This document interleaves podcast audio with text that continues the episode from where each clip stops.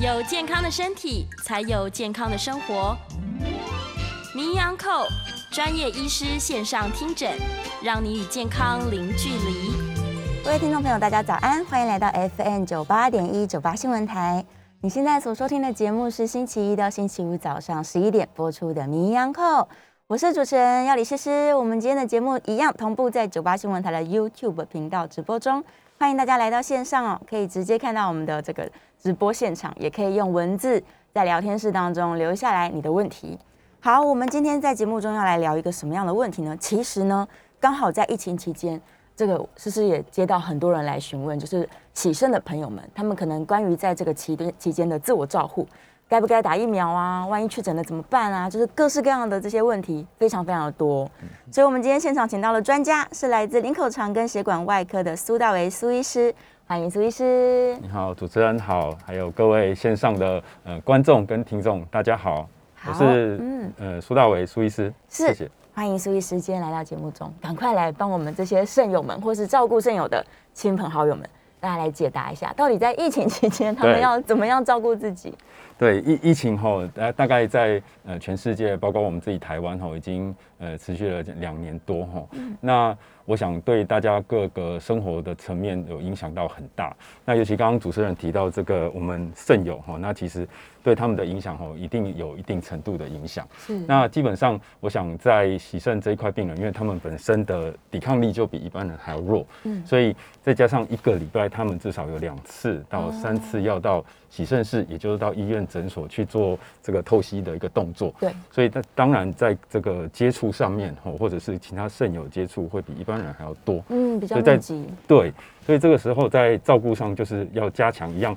在我们防护好口罩，还有包括我们的手部的清洁，是那这个都要很注意哦。所以它的防疫基本动作其实要做的更严密。对对。然后当然外食之之类的更更是要减少。没错没错。对，能躲在家里躲在家里，能喷酒精喷酒精。对，都要很小心。可是前一阵子应该会有很多肾友就是问题，就是疫苗要不要打？那也许他们那时候评估说不要打，但现在又在一个高原期，然后他们又会开始在想这个问题。是因因为疫苗吼就是。这一阵子，其实呃，我们的国家其实有在推广，说我们这些洗肾病人吼，会建议一一直持续的打。那我看了一下这最近的资料哈，就是我们大概第一季，大概台湾起肾病人其实已经有达到百分之八十五的一个接种率。嗯，那第二季也有八十，但是现在就是卡在第三季，第三季大概就是六十五 percent 而已。哦，那临床上其实有一些病人，他们其实都会对这个打疫苗，其实会有一个。有疑虑，疑虑啦，对，会说啊，我打了会不会更有什么这样的一个状况？对呀，但是看起来现在目前我们拿到的一些数据哈，其实会建议说，病人其实还是要嗯做这个接种，是来减少他们的一些重症的一些机机会的一个产生。是，就像医生刚刚说的，可能他们身体比一般人来说更抵抗力更弱一点，所以打疫苗反而是增强防护的手段。对，没错，对，所以应该是要勇敢的，对对对，没错。这个如果真的有担心，就是跟医生讨论。对，要讨论。对啊，可以做讨论。嗯。然后高原期的时候，可能就会有人害怕说：“对啊，我们只要去洗肾，就会接触好多好多人，那会不会很危险？”但其实观念应该要反过来哦，医院反而是安全的地方。对对。因为就是医护人员会把这个地方环境的消毒做的特别彻底。对对。对，那每个进来的这个。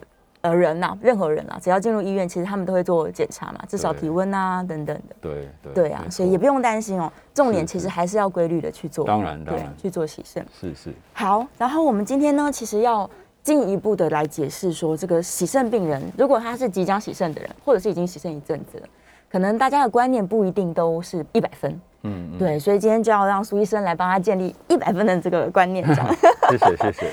是，就是洗肾病人平常啊，他在照顾自己的时候，有没有哪些事情是最重要的？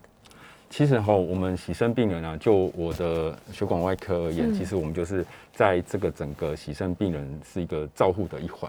对，那洗肾通路基本上就是病人哈，我们常常讲这是病人的一个生命线。是，那这一类的病人是因为他们一个肾脏的一个功能已经衰竭了，嗯，所以必须要用呃血血液透析。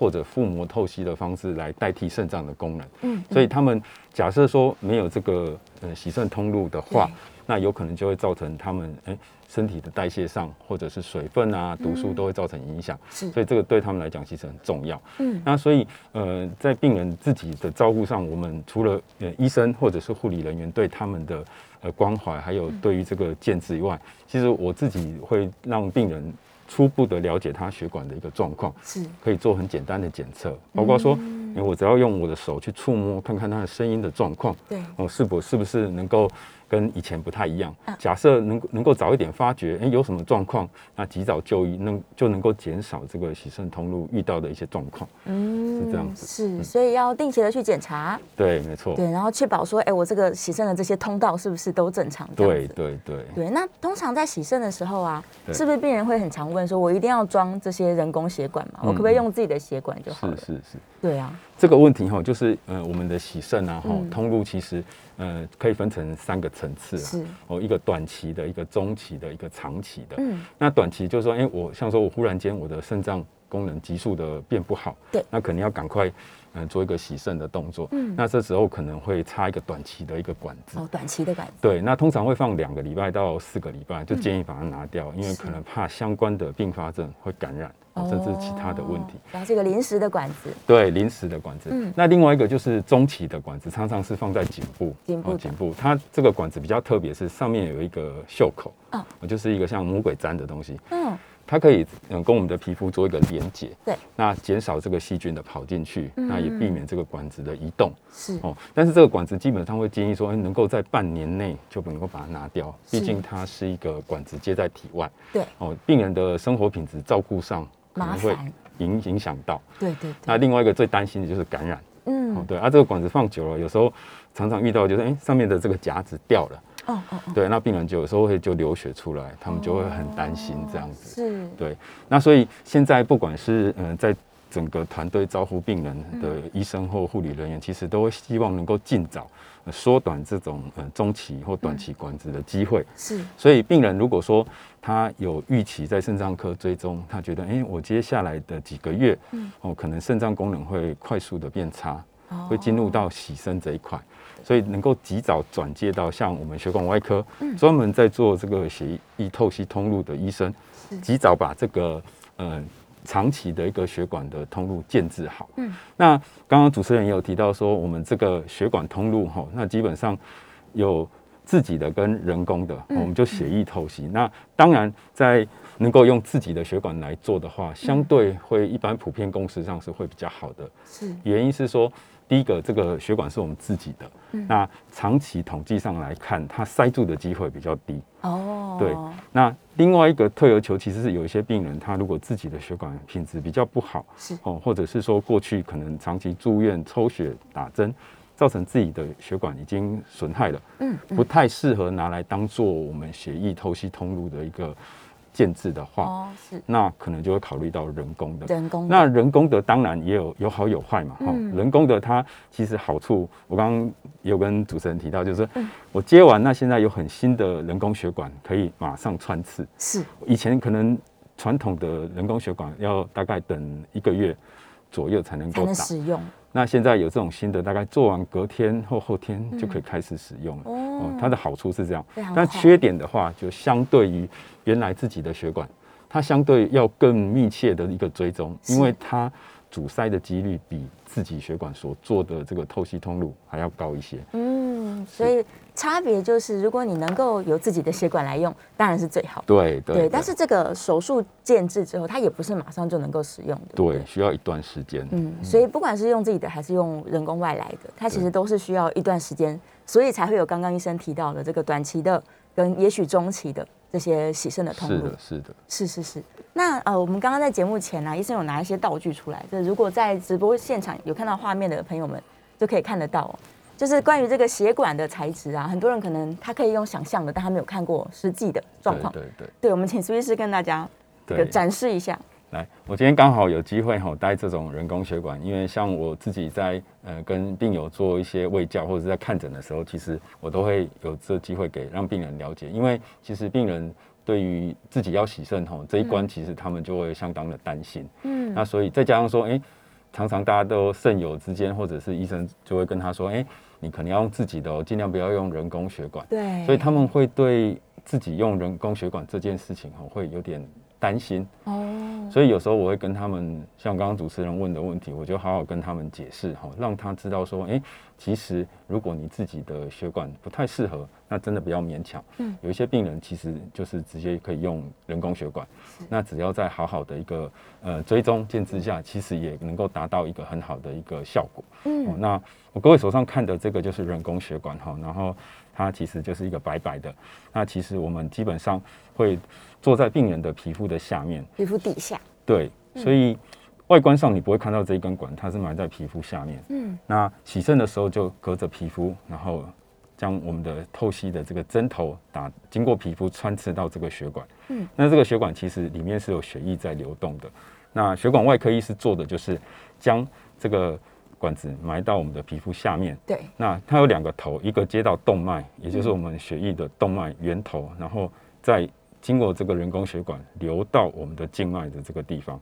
哦，所以它是一个持续血液在流动的一个状况。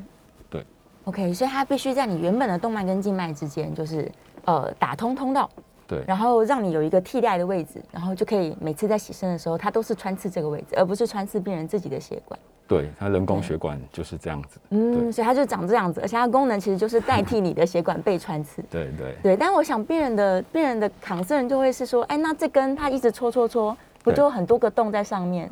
那它会恢复弹性吗？对会不会过了一阵子我还要换一个新的人工血管？对对，主持人问的这个问题其实哈很很蛮蛮有趣的哈。其实我们现在以前就像一个塑胶的管子哈，那嗯更早期的时候它可能没有带一些环，所以它可能时间打久会比较扁。哦，会扁掉。那这几年其实开始在里面有一些环环状支撑的东西，哦哦，所以它其实效果就是扁掉的机会，当然好好照顾它，时间比较不容易够扁掉。是，对，那再加上这几年我刚刚提到有一些新型的人工血管，它是可以接上去完以后马上用的，它的材质有增厚，所以这个要扁的机会会相对比较少。当然还要考量到病人他平常在使用跟照顾的一个问题啦。嗯哦，那好好维持，其实效果也还不错。哦是，所以材质上面来说，其实选择是蛮多的。对，其实有蛮多家厂牌，那其实就针对病人嗯。的血管状况来做一些选择。是，我有一个小小问题，苏医师那边有一个看起来是金属管的部分，哦，对，对，它这个金属管是要配合人工血管使用的吗？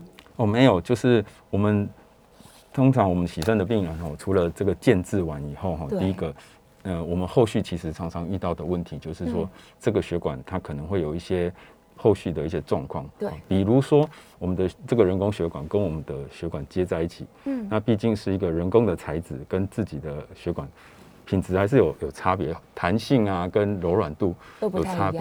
对，所以这个地方接久了以后哈，它其实会产生我们所谓的狭窄。是。本来这么宽，那随着时间，我们的人体有一些细胞会长上去，哦是，它就变成狭窄。嗯。那狭窄你可以想象，就像一条道路，本来路口是五线道，对，那现在变成一线道，哇，那在下一步有可能就会塞住了。是。对，所以我们在遇到这种狭窄的时候啊，病人在洗肾临床上会遇到一些问题，比如说他在洗肾的时候，人家会说，哎、我的压力变高了，哦，对，血压或者是说我们在洗肾的时候，它洗完以后针要拔掉，嗯，但是因为这个地方出口有点窄，对，所以它会止血的时间就会比平常还要久。哦，那这时候呢，就是我们刚刚提到的，就是这个人工血管只要能够定期的追踪是，那我们外科医师哦在追踪这个血管，就会发觉，哎、原来有一些状况，是，那我们要避免这个血管塞住之前，嗯，就开始做一些动作，哦，想办法把这个狭窄的地方打开。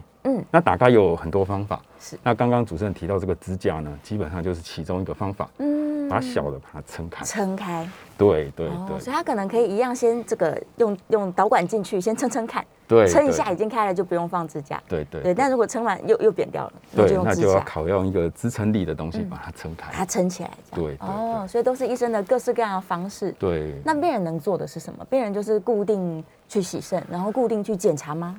对，对我我觉得病人哈，因为这个血管跟他其实是一直每天和平共存嘛。对，那我们医生大概可能几个礼拜或几个月追踪一次，是。那其实跟他相处时间大概就这样，嗯。所以我其实都会跟病人好好的喂教，说，哎、你每天至少要摸一下，哦甚至对摸摸看，因为，我现在的声音，嗯，震动怎么样？啊，那如果你现在在状况好的时候，它是有点像震动的感觉，哦，但是当有狭窄、血液要过不去的时候，那可能它就变成脉搏了。嗯，那个震动感就消失了，它就不会有那个端端的感觉。对，所以很简单，我会跟病人讲，哎，你每天摸，那怎么今天的感觉跟之前不太一样？嗯，那我再搭配说，因为我现在洗身好像有护理师有跟我说有一些状况，是，那可能就是要提早回去看，可能会觉得有开始有狭窄，甚至哪边说血管是有扁掉，是对。那我有遇到一些比较更积极的的。更照顾这这个自己血管的一些病人或家属，他甚至会去买听诊器哦，听一听，对他自己就听。哎，我今天听到声音怎么怪怪的？对，有一些高频音，或者说我们常说的海鸥音，海鸥本来这样，对，本来是很很平顺的嘛。对，那现在有地方有狭窄，它就有那种海鸥声，或者是高频的那种风声，就不对了。是，所以他就会赶快回来找我们，对，来评估看看，赶快处理一下。对对对。原来如此，所以听诊器是可以，可以可以自己买来自己听。对，家属或病人不一定很像医生能够很专业，他他至少能够区别原来跟现在的差别的变化，那就够了。哦，太好了，这是一个非常好的建议。对对对，那下一个问题就是这些人工血管啊，它放进去之后，它可以用多久啊？OK，基本上哈，这个人工血管我们就是。嗯，可以长期的一直使用，可以一直用。对，那其实呃，我我刚刚提到就是常常遇到问题，假设这个地方狭窄了，扁掉了，那你经过几次气球把它恢复到原来状况，那但是它效果不是很好，是，可能短期内又被扁掉，嗯，那可能要想其他的方式来维持这个人工血管。对，那另外一个很常见就是，刚刚主持人也有提到，我们这个洗肾管子每一个礼拜要打好几次，对，一直戳它。那有时候有些病人哈，他们自己第一个呃本身抵抗力就比较差。哦。那毕竟又这又是一个外来物埋在我们的皮肤下面，所以它有可能会产生感染。感染对，那感染如果说用药物治疗没有办法这个感染好好控制，嗯，那可能就要考虑把有感染的地方移除。哦，只有这一段移除。对，或者是看感染的范围啦。如果说只有局部，那当然就切除一部分就好了。嗯，那如果说范围很大，那可能要考虑比较。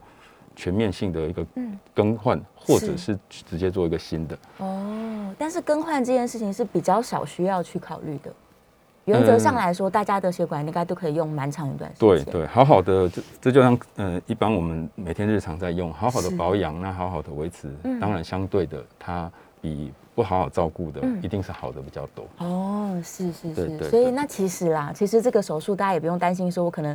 用坏了，我又要再开一次，要再做一次，是不需要。对，就是整个呃护病病友病人的这个照护啊，除了呃病人本身医医生外，其实是一个团队一起在照护。嗯，那假设医生或护理是很很积极处理，可是病人其实他也要负起一定的这个对自己血管负责。对，所以大家一起努力把这个血管建制保养好。对，没错，这是最重要的。哦，那既然说这个平常做好了，它是不太需要换的。那是不是一开始我们在考虑说这个材质适不适合我的时候，就应该跟医生充分沟通？是，因为放进去会放很久。对对对，嗯，没错，是是是，也不会轻易的把它再打开。哦，当然不会，就是我们尽量能够减少对病人这个侵袭性，对他来来讲最好，是最好的。那尤其是这几年这样疫情下哈，我想病人如果说能够减少进出这种。呃，医院啊，或诊所对他来讲也是会比较安心。对，真的这段时间很多人就是连去医院都不敢了，更不用说要排手术。对对对啊！但事实上，就像我们刚刚节目一开始提到啦，如果真的你是需要手术的人，那手术房是非常干净的地方。嗯嗯。对，所以反而是不用担心。对对，因为旁边满满的都是专业人员，大家完全都把这个消毒做好了，绝对是安全的。对。好，所以如果能够建制血管的这些，通常来说啦，这样子是一定可以这个让他进行洗肾的。但会不会有的状况是，这个人本身的血管品质也不好，然后人工血管也不容易装上去啊？或者是有没有装失败的状况？有，我们有一些病人哈，其实在台湾其实整个肾友的照顾其实都相当的好，所以整个洗肾的时间可以拉得蛮长的。嗯，那我们自己想，我们人体的血管就那一条，是，所以我们有一个名词叫做静脉资产。哦，就是我们一般来讲洗肾就是坐在两只手，那我们可以数得出来，我们的静脉表浅的静脉就是那几条。嗯，所以有一些病人他其实自己的血管如果不够，那接下来要用自己血管做这个洗肾通路的时候，嗯，就没有没有材料可以用。对，所以就进而退到下一步的人工血管。嗯，那人工血管用用用了一段时间，那该换的部位都做了。对，所以最后能够。产生相相对的一些问题哈，就是血液流回到我们心脏的，也常常会有产生阻塞哦或狭窄哦，所以有一些病人是真的就是手都没办法用了，那只能靠我刚刚提到中期的这种管子，是长期的插着。一直插着。对，那还好，我们这几年其实在整个外科哈血管外科这个领域有非常多的一个材质跟器材都可以使用。嗯，那我举个例子来讲，大概呃，我们三年前哈有一个病人，他大概四十二岁而已，很年轻。那他洗肾从小大概洗了十几年了。是。那他这一根管子已经放了三年。哦。然后他其实为什么会放三年？是因为他自己血管还有人工反复感染。是那所以只能靠这根管子插着。那他其实来到我们诊间也是因为感染的关系。嗯。那所以他其实一直在想说啊，我这根管子有没有办法换成我们长期手上的洗肾管？对。那刚好在那时候，我们有一些器材哈，一一进到台湾，然后有一个名词就是我们能够像英雄导管。嗯。哦，它其实的好处就是说可以取代这一种长期需要管子洗肾的病人，它有一整组的套件可以直接把它装上去到皮肤下面。哦。对，所以病人大概装完后，可以很快，大概两天、三天就可以马上使用。嗯，那你可以想哦，我们那个病人其实我印象也很深刻，是因为我们他是全台湾第一个做这种第二代的这种新型的管子。是。那他其实我们后来我自己有回诊的时候，我跟他聊了一下，嗯，他其实对这种东西对他整个生活品质改善的很多，是。哦，他他现在至少可以很安心的说，我不用担心这个管子感染、对。滑脱，然后陪着妈妈一起去呃外面买东西采买，对他回想，嗯，其实我我弄这个其实对他来讲，整个生活品质好太多了，是，对，所以。呃，这个东西就像主持人提到，如果说长期洗肾病人，那这大概是最终的目前的一个武器，能够让病人这个洗肾的通路回到我们的皮肤下面，然后减少带一根管子，然后减少这种感染的一个机会。是，其实它能够藏在皮肤底下是最好的，这样病人生活品质才能够维护啦。是，因为你皮肤一直有个伤口，它可能连洗澡啊，然后平常对外出都会是一个风险，因为太多细菌了。对对啊，所以反复感染，然后或者是条件真的比较不好的病人，的确是照顾上比较辛苦一点点。是是，对对对，所以假如我们等一下还有时间的话，也许可以请苏医师，呃，稍微再详细的这个帮大家介绍一下。好啊，没问题。对对，就是什么叫做英雄导管，啊可以放在什么地方？对对对，好，我们这个稍微要进一段广告了，在广告之前呢，我们再再跟大家说一下我们的 Coin 专线，下一段节目是可以开放 Coin 的，Coin 电话是零二八三六九三三九八零二。八三六九三三九八，然后我们在这个 YouTube 的聊天室当中哦，已经看到有一些这个问题，所以我们在下一段节目里面呢，回来之后也会开始来回答一下大家线上的问题。如果有这个更多的问题的话，欢迎大家不论是口音还是文字留下来都可以哦。好，我们稍微休息一下，进一段广告，广告之后马上回到节目的现场。欢迎回到 FM 九八点一九八新闻台。你现在所收听的节目是星期一到星期五早上十一点播出的《名医扣》，我是主持人要李诗诗。我们今天的节目呢，正在九八新闻台的 YouTube 频道直播中，欢迎大家来到我们的这个现场哦。好，回到了节目当中，我们今天请到的是林口长跟血管外科的苏大为苏医师，再次欢迎苏医师。你好，主持人好，线上各位听众观众大家好。好，苏医师回来了，我们继续来聊这个肾油相关的问题哦。哎，不要忘记我们正在开放扣印哦，电话是零二八三六九三三九八零二八三六九三三九八。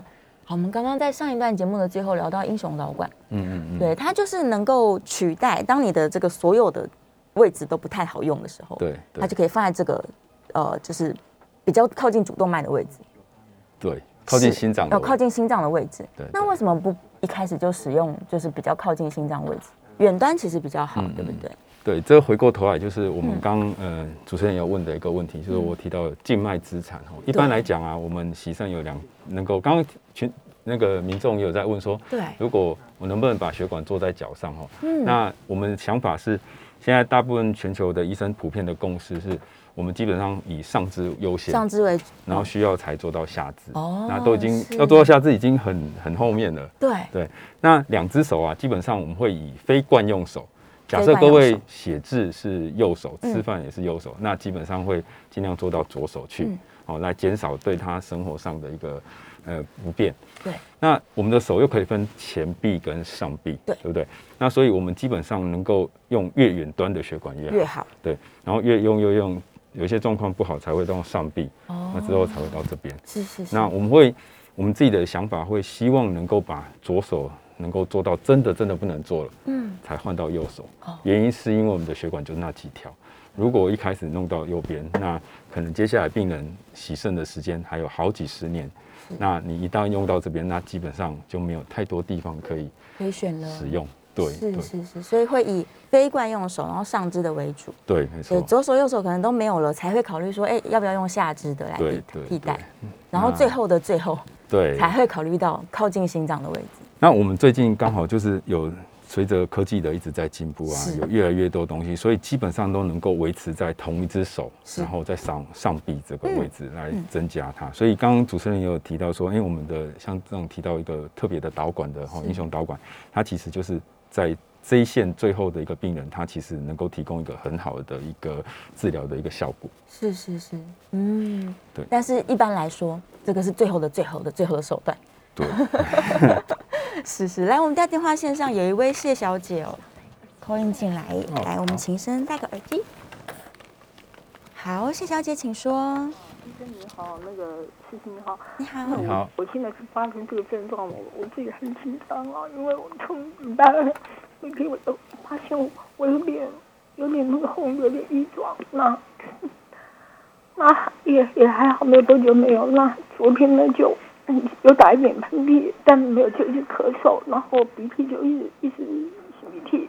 嗯，然后我记得那个症状，昨天晚上就是我只要腰一弯下去哦，我这个这个髋骨的两边哦，后面哦，一直到前面一点都会生冷生冷片哦，嗯，生冷痛。那我昨天晚上我洗完澡了，差不多六点多，我想说吃点晚饭，可是完全没有精神，完全很想睡，昏昏欲睡的。嗯，那我就去睡，睡着躺下去那一刹那，我完全那个也是生冷跳，没有躺了，没有办法，我这样翻过来翻过去，我痛了，我就昏昏欲睡就睡着了。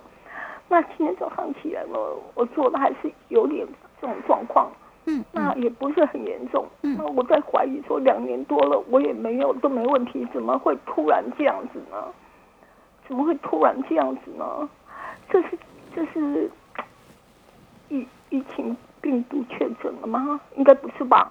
呃，夏小姐，不好意思，你你问题的最前面可能有点不太明确，就是你本身的状况是，你有这个洗肾的的？没有没有，我都没有。哦，所以你只是说你突然有一些？对，我想求救一下，因为我现在没有任何管道。我想您是医生嘛？您也是护理师，求救一下好吗？您告诉我。呃，如果你怀疑是有一点这个症状的话，你们家里面有快筛可以用吗？没有，我现在只说我有这几个症状，就是心闷哦，原原来我都没有了，怎么会这样子呢？还有猛打喷嚏，还有咳嗽。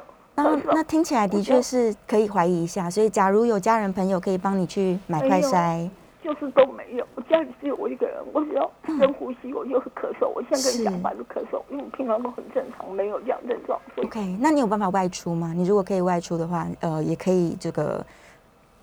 自行前往你最近的这些筛检站，头都昏昏沉沉的。我只要低下头，像开瓦斯，低下头看一下火苗，就就昏昏沉沉。像昨天晚上洗完澡六点多，就是昏昏沉沉的。对这个呃，如果是怀疑确诊的话，的确症状都会比较凶猛。你先不用紧张，对，因为大部分百分之九十九以上的人都是轻症的，但是症状就像你描述的这样，他会不舒服。对，所以先不要紧张。然后如果可以出门的话呢，你就慢慢的走，可以步行。或者是脚踏车啊，开车都可以，都没有，都没问题，都没问题。那我我我请问一下，是是是，我这几个症状，我就是七天嘛，七天它就过吗？哦，但我建议，我建议你还是确认一下比较好。啊，对对，你不要把它当成就是普通感冒的一直忍耐，忍耐就不，嗯，比较不建议哈。你还是设法先呃，看是去买快筛，还是去最近的筛检站，如果你担心的话，对对对，然后。对，先去确定一下。不能礼拜二发生的，我不能等到礼拜一，这样不能等吗？我只要看我，我看我情况，看我情况较好一点的话，我就。哦，听起来其实你应该蛮值得去做个做个筛检啦，因为确认一下，你也比较不用这么紧张。对啊。我先跟你讲话就是想咳。对对对，那听起来的确是蛮像的。是。所以是有什么建议吗？算严重还算轻对的？，是小姐，谢谢你来电，那谢谢你也真的辛苦了。那如果说就像您提到哈，这个症状已经一段时间，那似乎也没有改善哈，那嗯我我建建议及早哈到呃附近的诊所或者是医院快速进行的做诊断跟治疗。对，对，这样可能会比较好啦。对啊，不要担心哦，谢小姐，保重保重。保重保重。OK，好，谢谢谢小姐的来电。我相信现在应该很多人都是很紧张的啦，是是，因为疫情期间他们都是不确定，大家都是第一次对，太多得到这个。不确定因素了。对对对，所以真的是第一个，如果有任何症状，这个听众朋友们不要太紧张。然后快筛其实在附近的这些超商都有在卖，嗯嗯，对，所以如果家里面没有备这快筛的话，也可以去超商买，然后或者是到最近的这些筛检站，嗯嗯，对，赶快去确认一下，也求个心安。对对呀、祝福大家都可以健康哦。好，我们来回到线上一下，看看线上有什么的问题哦。呃，肾友哦，肾友好像常常会有皮肤痒的问题，不过这可能也是洗肾的必要之二，对不对？对。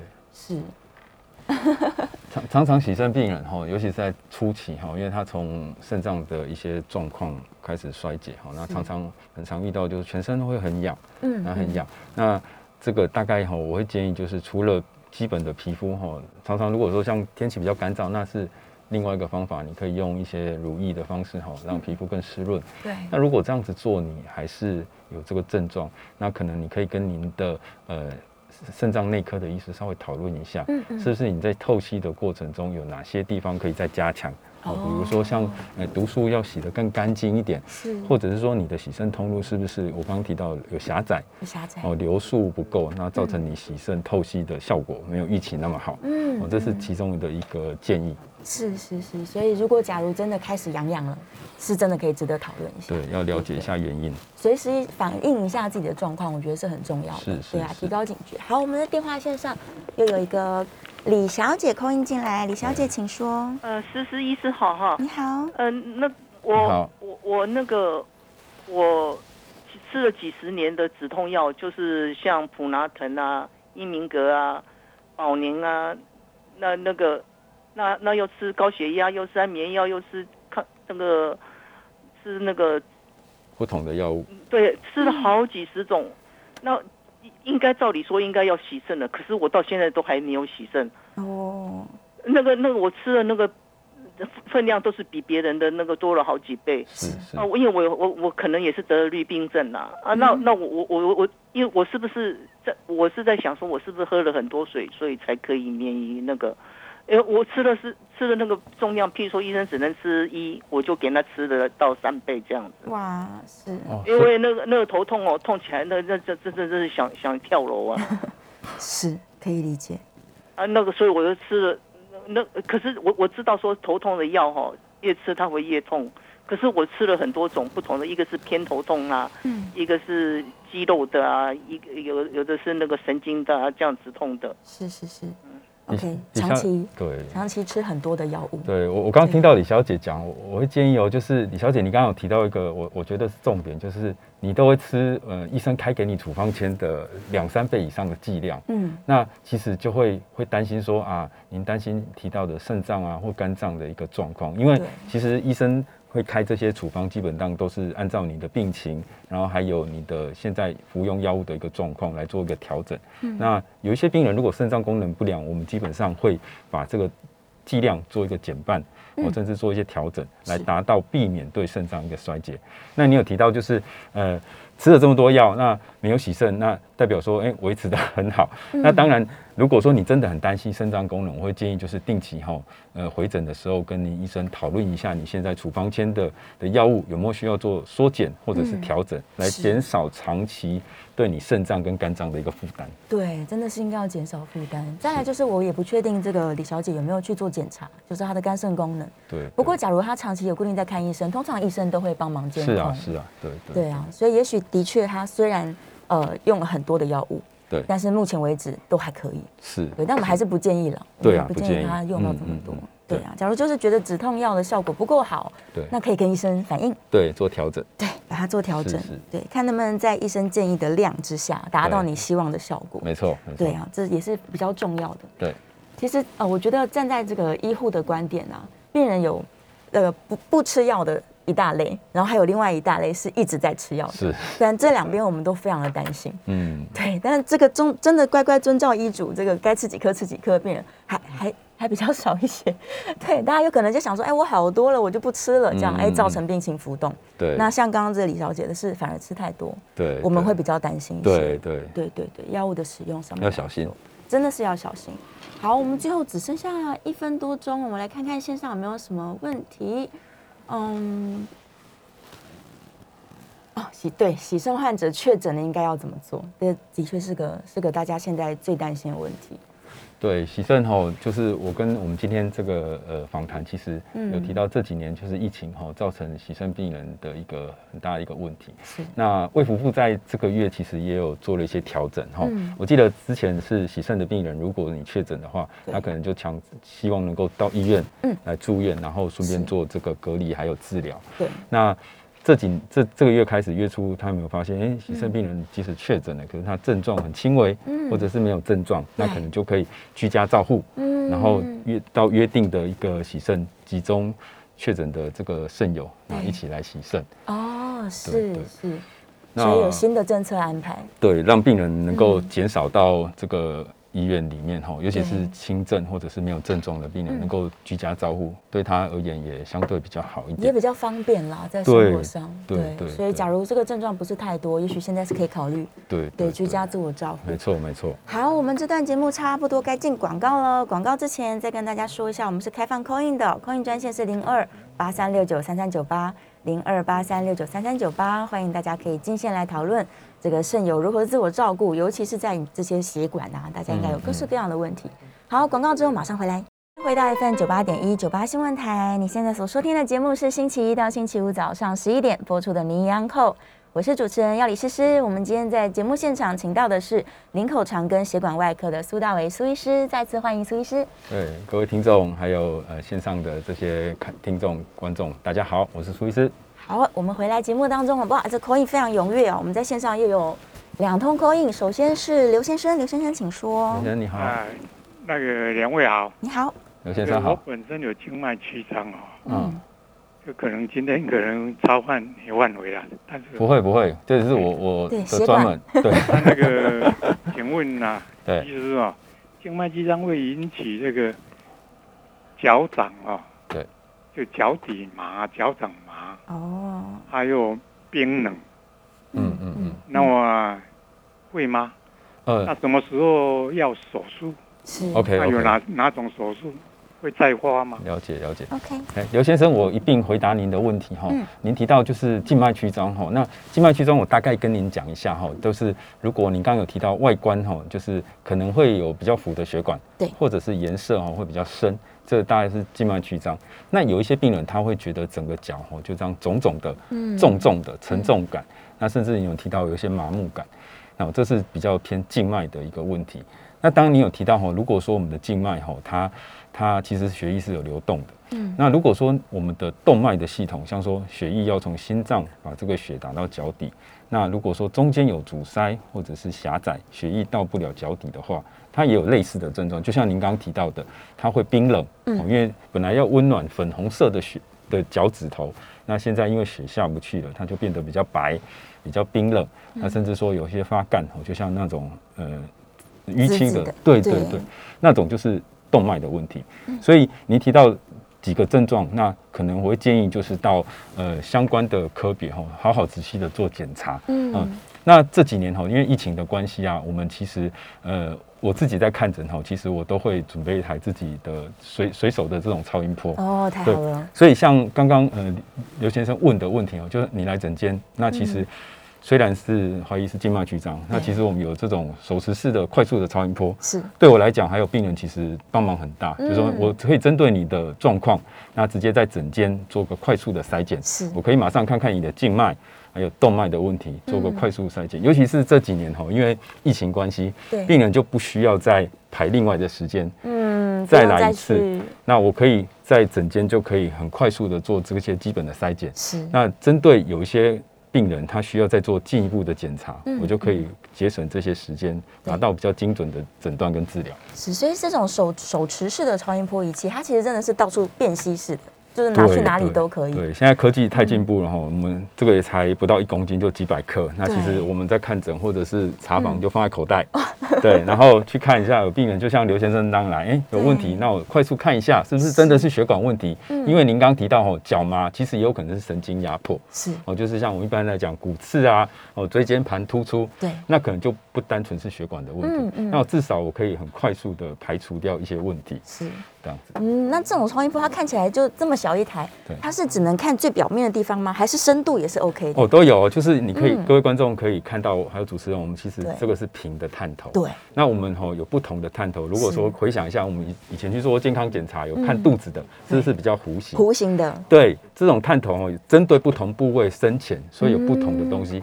那一般我们看皮肤的这种表浅的血管，其实都可以看的就是很浅，是所以只要用这种平头。平头。那如果是像我常常有在做一些主动脉疾病，嗯是在肚子的深层，嗯那可能就会用另外一种探头来看。哦，就可以看得比较对深。对对对，是哦，那所以我们刚刚说的这些人造的血管，或者是自己的用来做这个洗肾的血管，对它一样是可以用这个手可以哦，像我自己在诊间病人吼，尤其是刚提到有些病人是初期要来做洗肾，对那其实就很担心说啊，我医生我是要用自己的血管还是用人工的？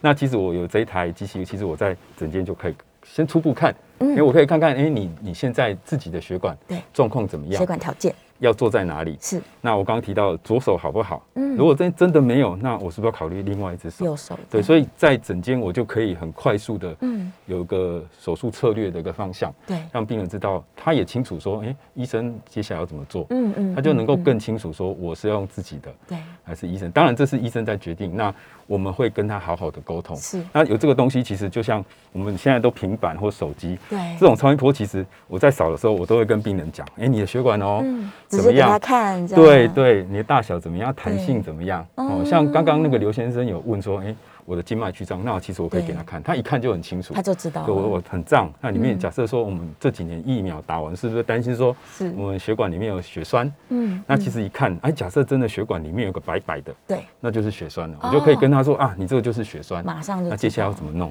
这样太好了，真希望大家都可以有一台。是这个越来越进步了，包对包含连这些仪器都是越来越小台。对对对呀、真的非常好。好，我们在电话线上还有两位，林先生请说。先生你好，哎，苏医师还有思思两位好好。是我想请教的是说，哦，能这个肾病的患者啊，其实他合并有心血管疾病的机会也是蛮高的。是是嗯那你如果已经是有肾病的患者，然后不幸你的心脏的血管真的要阻塞到需要用到这个那个绕道手术的话，是不是你能够取的血管它相对的品质，比如说像大隐静脉啊、内乳动脉啊这些等等之类的这些血管，可以拿来做替代的，它的品质就相较于一般没有肾病的人来的呃更不好一点点，是我第一个问题。第二个问题是说，哈，诶，这个我们的这个，诶，这个肾脏病啊，如果它长期没有控制好的话，其实它会不会让你的这个能够用的血管跟人家有控制好的人，你能够用的血管，你就是比人家少。以上两个问题，请要是的苏医师。谢谢林林先生的来电哈。嗯那我针对您提的问题哈，一一回答。第一个就是，其实两个问题都很像啊哈。对，就是洗肾的病人哈，其实因为长期洗肾的关系哈，那当然呃抵抗力就是一个问题。是那第二个就是因为我们常常洗肾的病人哈，长时间洗下来，我们很常看到他的血管都会很容易有钙化。嗯那钙化，那钙化的概念就是说，我们本来一条血管在健康年轻的时候其实是很有弹性的，是。里面不会卡这些东西。嗯那洗的时间久了，或者是你长期有一些慢性病，包括说哎糖尿病没有控制好，嗯。或者是血脂肪比较多，嗯。那这个血管就慢慢失去它的弹性，那会在血管的内层开始有些钙化，对。哦就会产生。那所以这一类的病人，像肾友，其实很常遇到，就是洗了好几十年，那血管慢慢开始就会出现问题了，那症状也会开始出来。嗯所以你刚第一个问题说，如果我现在需要做绕道手术的话，嗯那一般绕道手术我们会拿几个部位的的地方，包括大腿的大隐经脉，你有提到。那另外就是我们的内乳动脉，对哦，那另外有一些病人会拿这个手部的桡动脉来做桥接。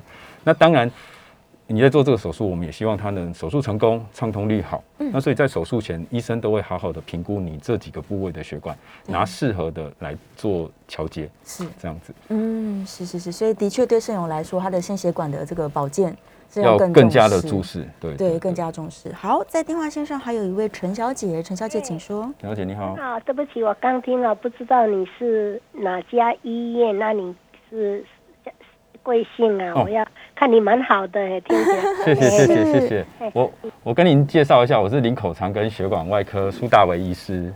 对，然后在我们的呃刚刚呃不管是媒体频道上面，其实都有提到，对哎很乐意为您服务。是是是，我们在 YouTube 的这个呃标题上面也有写到苏大伟的医师，呃，就是三个字怎么写，大家可以在我们 YouTube 频道直接看到。对，苏医师真的非常非常专业，而且很亲切哦。谢谢。谢谢好，这个刚刚在我们的聊呃 YouTube 聊天室当中，这个林先生应该也是燕良，燕良也有问到一个问题，他说，既然呃我们是可以取外外部的血管，可能大腿啊，或是别的地方的血管来用的，那为什么我的这个洗肾的通道是不是也可以取我身体其他部位的血管来用呢？对，嗯呃，简单讲哈，就是我刚刚提到，如果我们的血管可以分作自己的，然后跟人工的哈，对那如果说我们自己的血管在手部，其实可以自己用局部这边的手部，不用再拿像说你提到的大腿来接，嗯。那当然是比较好。为什么呢？是因为你大腿还要多一个伤口，对，然后然后在照顾上可能大小的直径，嗯。或者是他要移过来的状况，伤口其实都是一个考量点。哦。那尤其是病人他本身，你会进到洗肾，一定有前面的一些危险因子，是。啊，包括说糖尿病啊，嗯。哦，那你多一个伤口，那当然感染的机会。照顾上其实嗯就会多一个问题，哦所以基本上我们原则就能够用自己手部的血管来做嗯。是最好的。那如果说不行，那进到人工血管，我刚刚一开始就有提到，其实这几年人工血管的材质嗯。还有它的新的技术一直在进步，对。所以可以很快的取代这种呃我们自己血管的一个效果。那嗯。再加上后续的医生或者是整个团队好好照顾，它其实效果相当的还不错。是，所以其实这个人工血管放在手部有非常多的优点，对，而且它材质是日新月异，所以它不一定说我一定要两个洞，身上有两个伤口这样。嗯嗯，对，所以我们尽量是减少这个手术的风险性。是是，对，这可能是医生判断的一个基础哦。好，线上最后一个问题，我们时间非常非常不够。他在问说，这个疫疫情期间适合去登记或者是施做一个换肾的手术吗？OK。嗯，呃，我想吼换肾国家吼的规定其实蛮严格的哈，是。因为毕竟这种呃我们讲 donor 就是这个肾的呃东西捐赠，其实嗯。来源有限。是。那当然国家它有一套评分的标准，针对哪一些病人。那所以如果说你的条件符合，那嗯。也适合，我觉得可以做照一国家的一个流程哈来做登记，因为毕竟它还要做很多评估。非常多的评估。对，然后你等也要一段时间。嗯那如果你嗯真的有合乎规定，那我觉得可以嗯不因为疫情的影响，对，然后开开始做你该做的一个程序。是是是，所以还是可以去进行的，对，正常，而且就像一开始讲的，医院非常非常安全。对，好，我们最后大概只剩下三十秒左右时间，有没有最后的呼吁啊？苏医师，我们要再强调是林口长庚血管外科的苏大为苏医师。对我，嗯，今天很高兴哈，有这个机会来嗯跟各位听众啊，来分享我自己的专业血管外科啦。是那我觉得血管哈，不管是刚刚很多来电的病人，不一定是真的问对血管的一个问题。是那其实回过头来，病人的都是全身性的一个照护。嗯那医生当然也不能够局部看自己的专业的部分，要整体的来看。这是我们在估学生时代，嗯老师一直都跟我们讲全人的一个照顾。全人照顾，所以，呃，我觉得血管部分，那我嗯今天跟大家分享了很多一些嗯心得，那另外还有一些新的技术，那我觉得。